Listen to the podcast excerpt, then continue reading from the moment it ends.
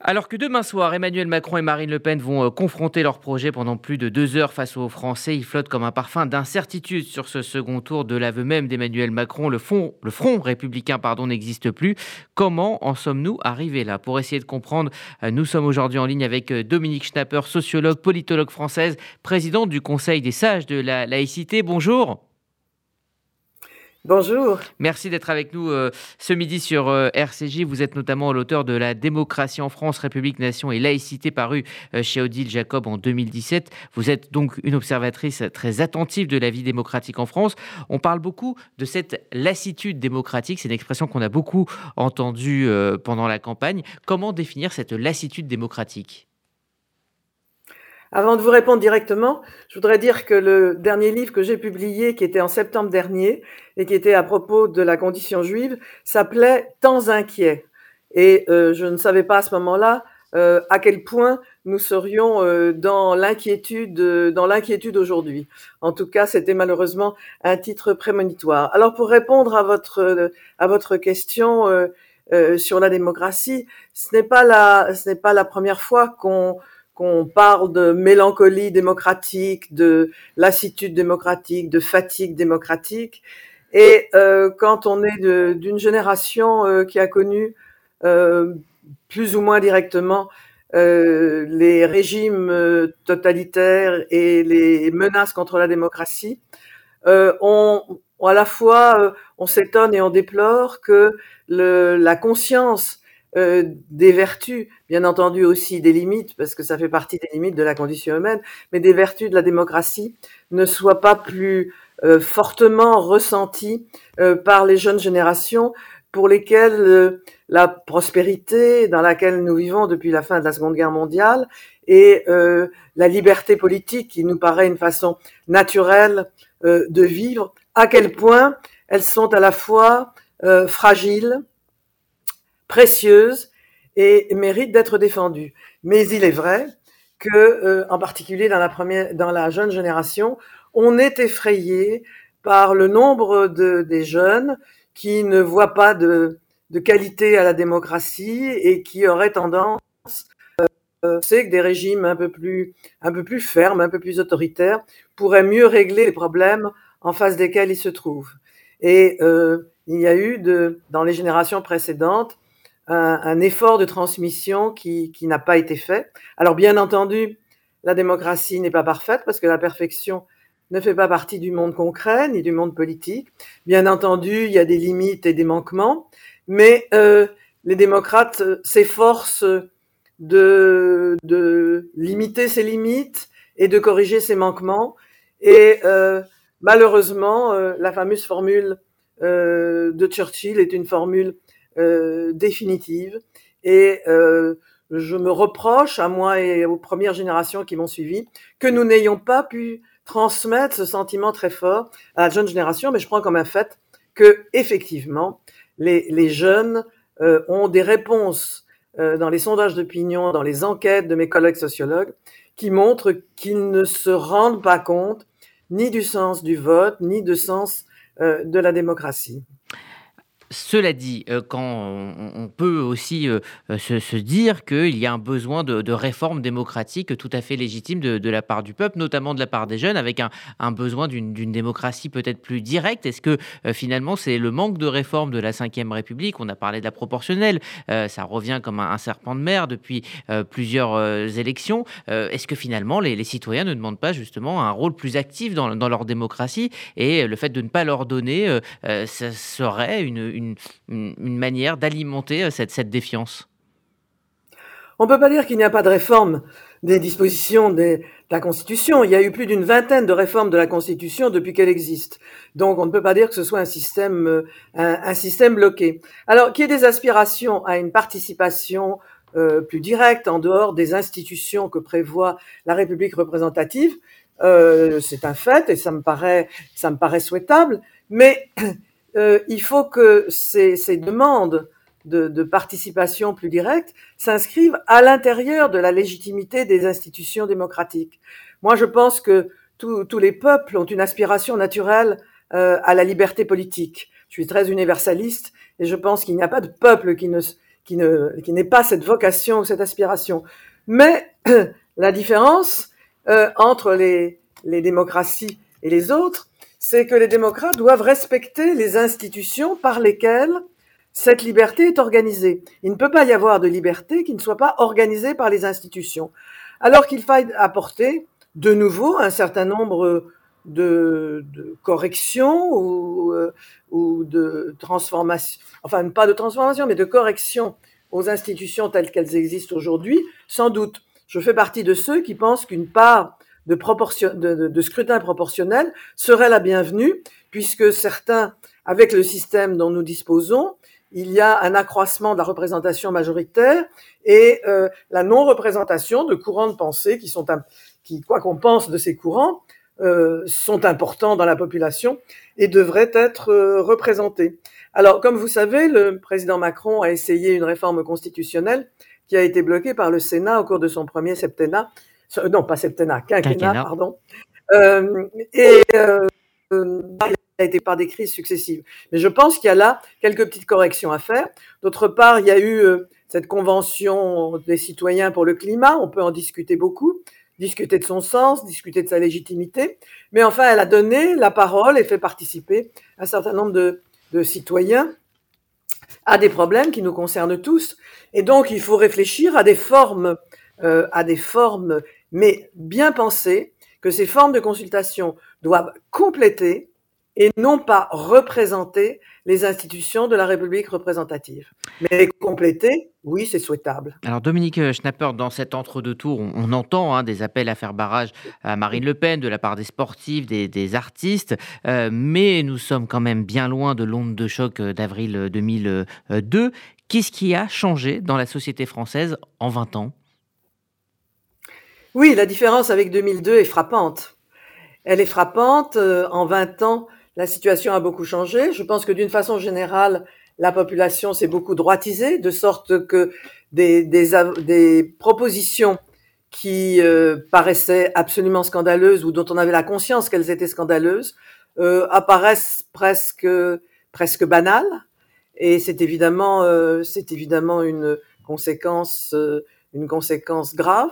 D'autre part, il y a eu l'effondrement euh, des partis de gouvernement et des partis qui organisaient un certain débat intellectuel qui, qui a disparu de, de, la scène politique, laissant la place euh, à beaucoup de, de positions plus extrémistes que, euh, que, que raisonnables.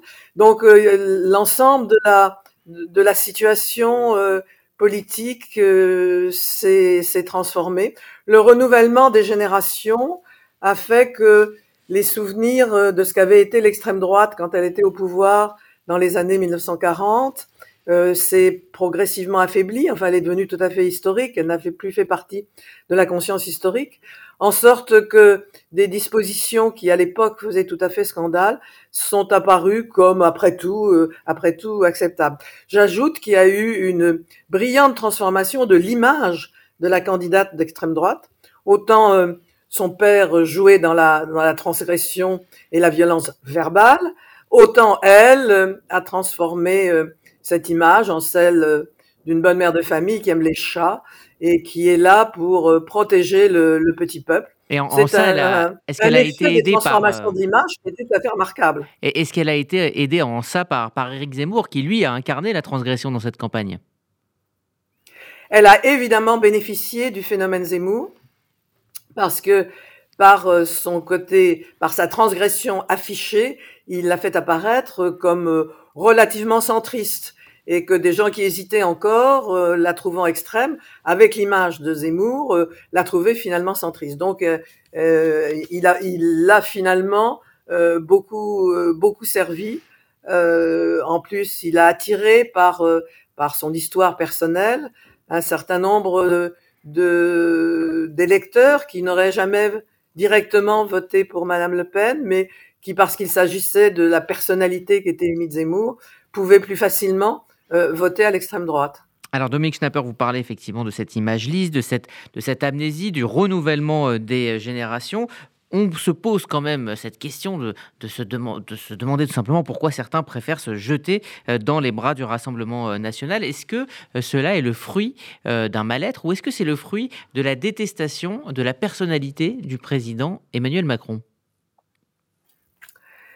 Je pense qu'il y a des deux éléments. Les, on vote beaucoup plus par émotion, par désir d'incarnation et d'identification. Le président euh, est apparu à beaucoup de populations comme étant euh, trop jeune, trop brillant, trop technocrate, euh, trop sachant trop, de sorte qu'on lui a tout de suite attribué une, une qualité ou plutôt un défaut d'arrogance euh, qui ne correspond pas, semble-t-il, moi je n'ai eu aucune relation personnelle avec lui, mais tous les gens qu'il connaissent euh, ne, le, ne, le voient, euh, ne le voient pas du tout de cette façon-là. Et je crois que c'était la traduction du fait qu'il était très difficile de s'identifier à lui ou de le reconnaître comme le père de la nation, parce, qui est une autre forme d'incarnation, à cause de, de, de, ses caractéristiques. Donc ça a joué dans le développement. En plus, il a fait quelques, quelques maladresses et quelques imprudences que, que nous connaissons tous et qu'il est inutile de, inutile de rappeler. Et donc, euh, il y a euh, dans beaucoup de, de, couches de la population, euh, en particulier dans les, chez les plus modestes, un sentiment de détestation pour tout ce qu'ils n'ont pas, pour tout ce qu'ils ne peuvent pas être et qui les empêche d'avoir des émotions positives à son égard. Mais je crois que plus largement, il y a eu tout un sentiment. Euh, les, les, classes populaires et les petites classes moyennes se trouvent à cause de la mondialisation en rivalité objective avec euh, des, des, salariés des pays émergents qui sont beaucoup moins qui sont beaucoup moins payés et donc ils ont des conditions de vie qui sont qui sont difficiles et ils ont nourri à l'égard de toute l'élite euh, une euh, des sentiments de, de ressent, enfin des ressentiments euh, qui euh, les conduisaient plus particulièrement euh, à avoir ce sentiment. J'ajoute que j'ai été quand même très frappée par le fait qu'on a dit le banquier de chez Rothschild. Alors qu'il ait été banquier, a priori c'était une bonne chose puisqu'il connaissait le monde de la finance et c'est utile pour gouverner. Mais s'il avait été à la Société Générale ou au Crédit Lyonnais, est-ce qu'on aurait dit tout le temps le banquier du Crédit Lyonnais? Il me semble que non. Donc il y avait un espèce de, de relan non, non dit euh, d'antisémitisme qui a contribué probablement à nourrir aussi ce sentiment. Mais le, sentiment qui s'est exprimé à travers les Gilets jaunes, des petits contre les grands, contre l'élite, euh, est un sentiment qui est très fort et qui s'est cristallisé euh, dans, en particulier dans la haine contre le président de la République. Alors Dominique Schnapper, on a clairement vu émerger euh, lors de cette campagne, enfin en tout cas le résultat de ce premier tour, trois blocs, le bloc nationaliste, le bloc centriste et le bloc euh, de gauche qui est passé d'une gauche sociodémocrate à une gauche euh, radicale. Que faire de cette nouvelle donne qui laisse finalement que peu de place à la voix modérée qui représente 35-40% maximum de l'électorat? C'est en effet le gros problème, c'est cette tripartition de l'électorat. Euh, si vous ajoutez les deux extrêmes, vous avez une majorité. Et euh, on ne peut pas gouverner euh, par les extrêmes. Et ce regroupement centriste qui n'est pas de la, faute du président de la République comme on le comme on l'en reproche, mais qui a su en, en, tirer parti pour se faire pour se faire élire à la présidence de la République, a l'effet pervers euh, qu'il est difficile de faire un débat politique et le renouvellement. Les démocrates ont besoin de changer de tête. Ils ont besoin de changer de gouvernement, ils ont besoin d'essayer, ils ont besoin de se sentir libres libre de pouvoir renouveler le personnel politique. Or, euh, s'il n'y a que ces 35-40% de, de, de l'électorat qui est prêt à jouer, disons, plus conservateur ou plus innovateur ou euh, un peu plus un peu plus de gauche, mais à l'intérieur du système républicain, euh, on ne peut pas jouer comme ça euh, au dé tous les cinq ans le sort de la République sans que ce soit très sans que ce soit très dangereux. Or, on l'a un petit peu, on l'a déjà joué il y a cinq ans. On est en train de le jouer en, ce moment, et quel que soit le résultat, ou bien il est tragique, ou bien il, faudra essayer de voir comment on peut nourrir à l'intérieur de, ce corps central qui joue euh, la République le moyen de renouveler non seulement les non seulement l'élite, mais aussi euh, les problèmes, les façons de les traiter, euh, enfin de donner le, libre jeu de la démocratie entre des gens qui euh, font partie du système républicain. Mais est-ce que cela est le résultat d'une politique voulue, euh, planifiée par Emmanuel Macron, c'est-à-dire euh, de favoriser la montée des extrêmes pour incarner la seule voie possible? Non, il a utilisé la décomposition des deux partis de gouvernement. Le, Parti socialiste, regardez les, problèmes de Hollande avec ses frondeurs, ses frondeurs. Non seulement la gauche était divisée en plusieurs partis, mais à l'intérieur même de ce qu'était le Parti socialiste, il y avait deux, deux courants qui étaient, euh, Manuel Valls l'avait théorisé, il y, a, il y a deux gauches qui n'ont rien en commun. C'est-à-dire qu'il y avait la gauche, la gauche social-démocrate, et puis il y avait l'autre qui euh, était en fait proche des insoumises, c'est-à-dire euh, contraire à la anti-social-démocrate. C'est pas Macron qui a créé ce drame à l'intérieur de la gauche, cette division en parti, et ensuite à l'intérieur même du, du, plus grand parti de l'époque, c'est-à-dire le PS, de la division entre sociodémocrates et les autres. Quant à la droite républicaine, elle était aussi extrêmement divisée entre, euh, disons, la droite social-démocrate à la Juppé d'un côté, et ceux qui étaient très proches du Front National et euh, qui tendaient à rejoindre le Front National. C'est pas Macron qui a créé cette division. Il a rassemblé euh, les sociodémocrates de gauche et de droite, mais les deux étaient dans leur parti déjà en conflit avec les deux extrêmes.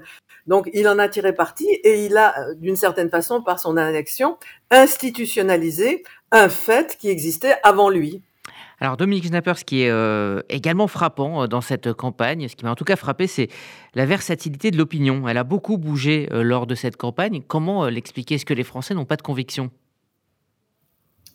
En effet, les, les, décisions du dernier moment, ont semble-t-il, été considérables, ce qui fait que les, les sondages du, du vendredi euh, donnant l'image du vendredi ont, ont été relativement, relativement loin du dimanche. Ils, ils avaient donné euh, l'ordre d'arrivée des, des, des, candidats, mais avec des chiffres qui ont beaucoup varié parce qu'il y avait euh, je crois que ça renvoie à ce dont nous avons déjà parlé, c'est-à-dire l'absence d'enthousiasme. Dans l'enthousiasme, on vote pour tel ou tel candidat et on reste fixé à ce vote.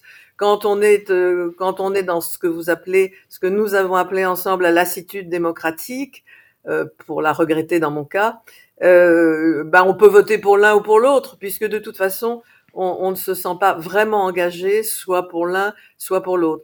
Et donc, il peut y avoir un incident du, du dernier moment euh, qui peut créer euh, euh la surprise dans un sens ou dans l'autre, de sorte que, en tout cas, le résultat n'est pas plié et que il est important que ceux qui ont des convictions euh, les expriment en allant voter. Alors justement, vous avez dit, euh, Dominique Schnapper, dans un entretien à Libération qui est paru euh, jeudi dernier, qu'évoquer la défense de la République ne suffira peut-être pas. Est-ce que je, tous ces appels à la mobilisation qu'on a pu euh, entendre, est-ce qu'ils sont quelque part contre-productifs euh, sur cet électorat qui sera euh, la clé de voûte de, de l'élection? C'est ambigu et je ne peux pas vous répondre parce que d'une part, il est bon de décortiquer le programme de Madame Le Pen en expliquant aux Français quelles seraient les conséquences de son programme, parce que qui d'entre nous lit vraiment les programmes des hommes politiques?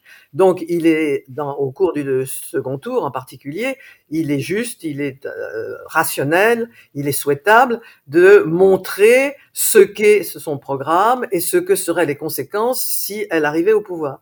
Mais en même temps, comme on demande à des économistes, éventuellement des sociologues, des politistes, des artistes, bref, l'élite de l'expliquer. Ça peut aussi nourrir chez ceux qui votent par ressentiment en faveur de Madame Le Pen, ça peut au contraire leur nourrir le sentiment. Et en plus, l'élite nous dit pour qui il faut voter. Et ça peut euh, avoir, euh, c'est une contradiction qui est, inscrite dans la situation à laquelle on ne peut rien. Il est vrai qu'il faut continuer à évoquer, invoquer la raison et les raisonnements et bien euh, expliciter quelles seraient les conséquences de l'arrivée au pouvoir de Madame Le Pen, mais on peut craindre en même temps que euh, ces interventions de l'élite euh, nourrissent le ressentiment des plus modestes, de ceux d'en bas, contre ceux d'en haut. Vous parliez d'un événement d'entre-deux tours. Évidemment, l'événement, ça sera demain soir avec euh, ce débat. Par rapport à tout ce qui vient d'être dit, euh, quelle euh, va devoir être la posture d'Emmanuel Macron face à une Marine Le Pen qui, on le sait, a préparé ce débat depuis l'échec du précédent il y a cinq ans? Oui, elle a préparé depuis cinq ans, alors que Emmanuel Macron a eu beaucoup d'autres de se, préparer à préparer à ce débat. Euh, moi, je n'ai aucun conseil à donner dans ces, dans ces, aucun conseil de communication euh, à donner. Je pense qu'il faut à la fois euh, qu'il apporte la rationalité de ses arguments, qui me paraît, qui me paraît grande.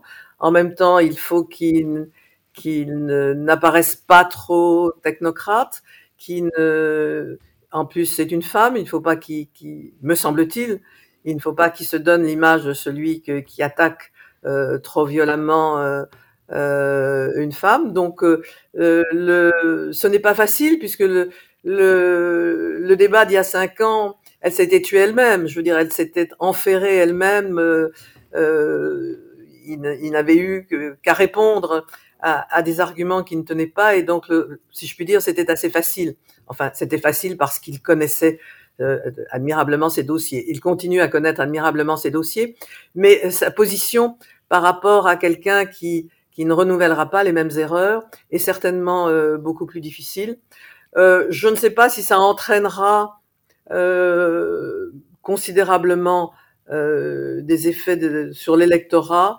Les sondeurs euh, disent que les conséquences sont assez limitées sur les changements de vote, mais quand le vote est, quand le vote est très très serré, quand les résultats sont très étroits, euh, les, les quelques passages de, voix peuvent, jouer un rôle.